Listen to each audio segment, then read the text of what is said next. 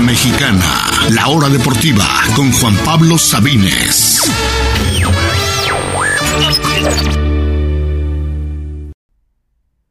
Estamos ya de regreso aquí en la hora deportiva en los minutos finales del día de hoy, del 5 de julio, ya casi son las 5 de la tarde, en este miércoles en la Ciudad de México. Y bueno, démosle un poquito de flores precisamente al equipo que alguna vez se le conoció como las Margaritas, como la Academia, como los Zorros, como los Rojinegros. El Atlas, que acaba de perder a una de sus máximas figuras históricas, y por eso precisamente queremos saber en qué lugar de sus máximas figuras históricas se encuentra Julián Quiñones, hoy que ya no es más jugador del Atlas, es jugador del América. Hace por cierto al América y después de mucho tiempo que no había pasado esto, el América es la plantilla más cara del fútbol mexicano y de hecho por bastante diferencia. Mucho tiempo lo fue Monterrey. Eh, recientemente había sido Tigres con las incorporaciones de Gorrerán y de Ibáñez y de Laines. Pues hoy, con las incorporaciones de Kevin Álvarez y de Quiñones, más que aparte de todo, están buscando un tercer refuerzo en lo que va, bueno, cuarto refuerzo junto a Teun Vilke en este verano. El América es, y después de mucho, mucho tiempo, la plantilla más cara de México. Pero bueno, regresemos a los rojinegros del Atlas. Fue poco tiempo lo que estuvo Quiñones en el Atlas, sí, pero fue un tiempo importantísimo, crucial. Dos años, pero en los que consiguió un bicampeonato que, bueno, el Atlas en sus más de 100 años de historia solo había conseguido un título de esos de los que Quiñones pudo triplicar en tan solo un par de años y de hecho el primero de ellos apenas en su primer torneo con el equipo, además de obviamente la consecución del campeón de campeones también el año pasado. ¿En qué lugar se encuentra Julián Quiñones? Y es difícil definir la historia del Atlas porque para muchos, y se hacían esta pregunta en redes, para muchos no le llega a las alturas a Andrés Guardado o a, o a Rafael Márquez, pero si nos damos cuenta, Guardado y Márquez jugaron poco tiempo en el club realmente.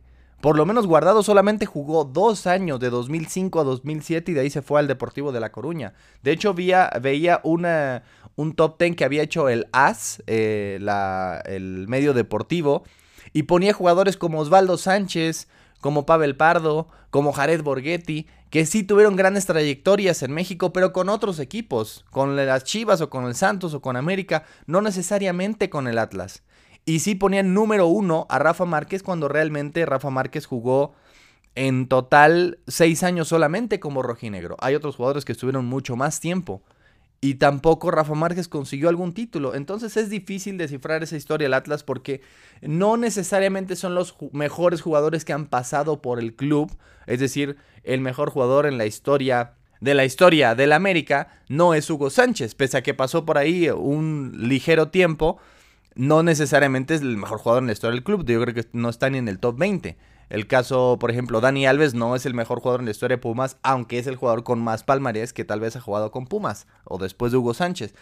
No necesariamente es el mejor jugador que ha pasado por tus filas, es quien ha hecho más con la camiseta rojinegra. Y de eso se trata este top 10. ¿Quién hizo más con la camiseta rojinegra? Contando el tiempo que estuvo, contando los goles que hizo, los partidos que jugó y por supuesto también porque es un equipo que no ha ganado muchos de ellos, los títulos. Por eso un título conseguido con Atlas vale mucho más que uno conseguido con casi cualquier otra camiseta. Vámonos con este top 10. Eh, vamos a hacer un poquito de todo entre los campeones del 51, más los aquella camada de la Volpe del 99 y obviamente de los bicampeones de aquí del 2021 y 2022. Algunas menciones honoríficas, por supuesto, sí, Andrés Guardado, Sí, eh, Camilo Vargas, por ejemplo, es una mención honorífica. Otra mención honorífica, el caso de Pavel Pardo, el caso de José Delgado. Algunos jugadores que simplemente no entraron en este top 10, que jugaron en el club, pero que eh, son mencionados nada más, pero no entran en el top 10. Vámonos con el número 10. José de Jesús Aceves, que jugó en tres etapas distintas en el Atlas, desde 1970 y después a 76 se fue al América luego del 83 al 86 y luego por una última ocasión del 87 al 88 antes de retirarse con Tigres. Logró el ascenso en su primer año en el 72, debutó en el Atlas y además marcó 82 goles, la segunda máxima en la historia del club, aunque no realmente consiguió nada y fue una etapa triste para el club en la que descendieron un par de veces en los 70s, una le tocó a él, la otra no, eh, sí es uno de los máximos anotadores en la historia del club y por eso merece estar en el, en el número 10. Número 9, el primero de los mencionados de aquella camada del 99 de la Volpe, Juan Pablo Rodríguez. Pasó en el Atlas del 97 al 2003. 190 partidos y 53 goles. También estuvo una breve etapa en 2015 pero uno de los máximos jugadores en cuanto a partidos jugados en la historia del club, 190 y 53 goles, goles de, de mi tocayo Juan Pablo Rodríguez, aunque después tuvo más éxito en otros equipos como Santos, e inclusive pasó por las Chivas, eso le resta puntos en este, en este ranking. Número 9, Juan Pablo Rodríguez, número 8, regresamos al siglo anterior, Jesús del Muro, un eh, histórico de la selección mexicana, Jugó en el Atlas del 54, ahí debutó hasta 1965, 11 años con los rojinegros, ganó la Copa México, la Copa México en 1962. Jugó en tres Copas del Mundo, 58, 62, 66, fue auxiliar en otra más en el 78, después pasó por varios equipos, fue campeón con Cruz Azul, pasó por Toluca y en general, pero sí es una de las máximas figuras eh, del Atlas y se le reconoce a él como jugador del Atlas apenas falleció el año pasado precisamente en Guadalajara. Fue un jugador que por más que pasó por muchos clubes y jugó un montón de mundiales, se le recuerda a Jesús del Muro como a Chucho del Muro como jugador del Atlas. Número 8, 11 años en la institución. Número 7, Ricardo Chavarín alias el Astro Boy, que marcó época en solo 5 años que estuvo en el Atlas, del 71 al 76, descendió en su primer año, pero después fue clave en el ascenso del Atlas, fue goleador y fue reconocido también como leyenda del Atlas en su centenario en 2016, como el Astroboy Chavarín. Después pasó a la y eh, fue, fue subcampeón eh, un par de ocasiones consecutivas, pero se le recuerda más que nada por como jugador del Atlas, aunque fue breve su época, bueno, breve entre comillas, 5 años Chavarín consiguiendo, fue la clave de aquel ascenso en 1972. Número 6, Miguel Cepeda. Miguel Cepeda, otro de la, de la camada del 99 de la Volpe. Jugó 5 años del 96 al 2001 y también después entre el 2009 y 2010, un total de 6 años con el club. 164 partidos, 41 goles en, en liga, eh, más de 70 en total. Es el tercer máximo anotador, eh, no, perdón, eh, es el cuarto máximo anotador en la historia del club. Miguel Cepeda con seis años, una parte importante de aquella camada atlista del 99. Número 5, aquí es donde ponemos a Rafael Márquez. Rafa Márquez, el Kaiser, el segundo mejor jugador mexicano en la historia, pero quien sí salió del Atlas y después se retiró en el Atlas, pero tuvo más éxito en otros lados. Fue campeón con Barcelona, fue campeón con el Mónaco, fue campeón con el León pero en el Atlas en su primera etapa fue muy exitosa, llegando a aquella final del 99 y después yéndose al Mónaco de Francia y después regresando ya al final de su carrera, ya a los casi 40 años, entre 2015 y 2018. Jugó 135 veces como atlista y después, por supuesto, parte de la directiva de los rojinegros, aunque eh, no le tocó estar en ese bicampeonato, pero obviamente es una figura que por más que eh, es una figura importante, el Kaiser Michoacano, y lo recordamos ese bicampeonato con el León, y lo recordamos con Barcelona, por supuesto, y en cinco mundiales, siendo capitán en los cinco, pues bueno, al fin y al cabo,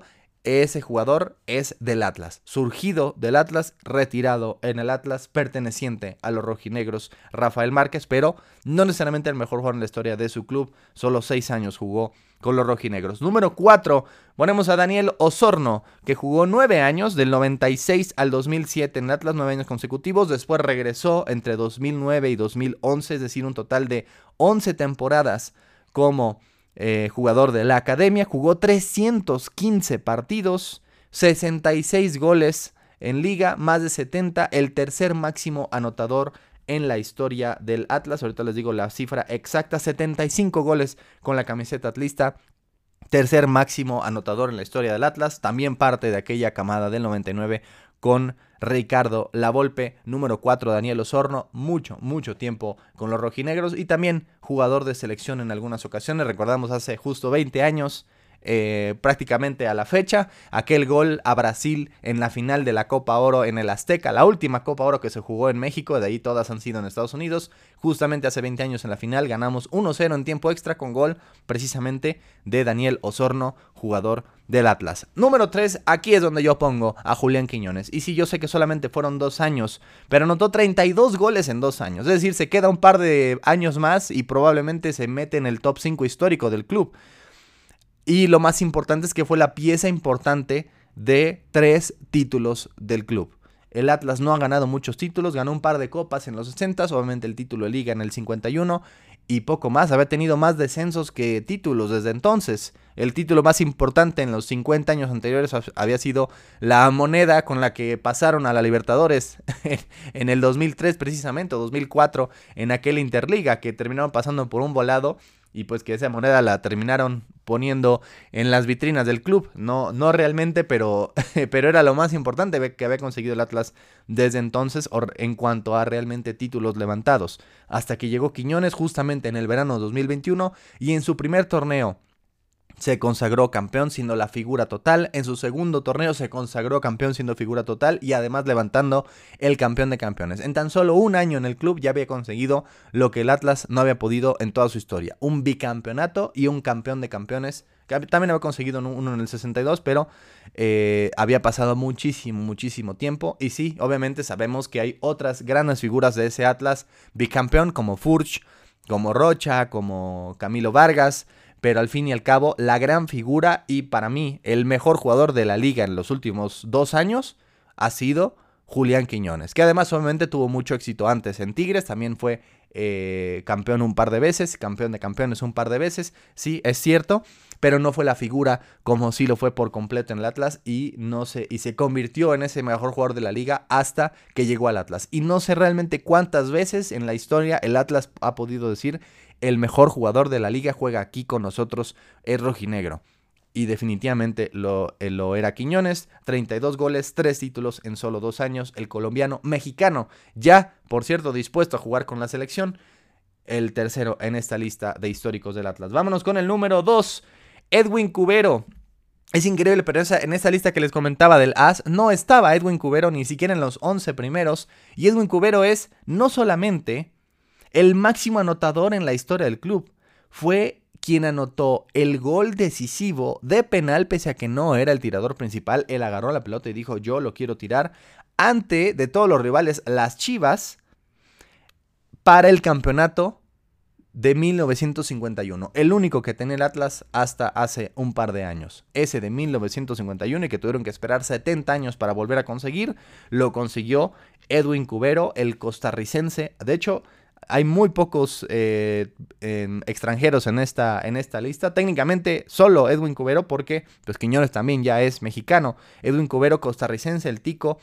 88 goles en 6 años, del 48 al 54. De hecho, lo iban a vender al Manchester United, pero no lo dejaron ir y después el Atlas decide que eh, por un tiempo eh, iba a jugar solamente con mexicanos y por eso decide venderlo al Puebla y él se termina retirando un año después enojado con el club, pero al fin y al cabo eh, siempre fue considerado una leyenda del club cuando falleció en el año 2000. En Guadalajara precisamente se le hizo homenaje tanto en el partido de Libertadores que jugó el Atlas ante la U de Chile como también en el de la Liga eh, ante Necaxa ese mismo fin de semana. Fue una leyenda del club, máximo anotador en la historia del club y también el del gol del título en 1951 ante las Chivas, nada más y nada menos. Seis años solamente, pero una marca imborrable del Tico en la historia del Atlas. Pero el número uno, y no sé cómo puede haber otro hoy por hoy, número uno es el Pistache Torres. El Pistache Torres jugó 12, eh, anotó 12 goles a Chivas en el clásico tapatío, es, la es el máximo anotador del Atlas a su máximo rival en el clásico. Jugó casi 20 años con el club. Estamos hablando de que hay leyendas que estuvieron dos años o cuatro años. Él jugó casi 20 y además después los dirigió inclusive y los ascendió un par de veces a los rojinegros. Jugó, además de todo, el primer partido en la historia del Estadio Jalisco en 1960 y no solo eso, fue el primer jugador que pisó la cancha del Estadio Jalisco, que hasta la fecha después de 63 años, sigue siendo la casa del Atlas. Ganó además dos Copas México y un campeón de campeones. La, la, Copa y el campeón de campeones en el 62 y después otra Copa más en el 68. Leyenda total como jugador, toda su carrera entera en el Atlas, también mundialista y también después eh, como director técnico. La máxima leyenda del Atlas y no sé cómo puede haber otro, el Pistache Torres uno de los máximos jugadores en la historia de la Liga MX, de los que más partidos ha jugado en su historia por eh, casi 20 años, y Alfredo Pistache Torres es la máxima figura del Atlas. Y ese fue nuestro top 10. Espero eh, le haya gustado a los rojinegros. Si no están de acuerdo, pues bueno, no importa. Esto es simplemente nuestro top 10 aquí de la hora deportiva, basado en en un poco de todo, en lo que hicieron para el club, en los goles, en los títulos, en los partidos. Y yo sé que tal vez a muchos del Atlas no le quitarán a los Guardado y a los Márquez, pero no necesariamente fueron los que más hicieron para el club. Pero pues bueno, vale la pena recordarlos justamente en este momento que están eh, perdiendo, bueno, dejando ir a una leyenda por una cifra también no nada mala. Pero bueno, con eso llegamos al fin del programa de hoy, amigas y amigos. Gracias de verdad por escucharnos. Les recuerdo que estamos de regreso el viernes con el previo de lo que viene el fin de semana, el partido eh, de cuartos de final de la Copa Oro de México, el previo de la jornada 2 ya de la apertura 2023 y por supuesto en general lo que venga el fin de semana en el mundo deportivo. Gracias a todas y a todos por escucharnos. Yo soy Juan Pablo Sabines. Cuídense mucho. Esto fue La Hora Deportiva.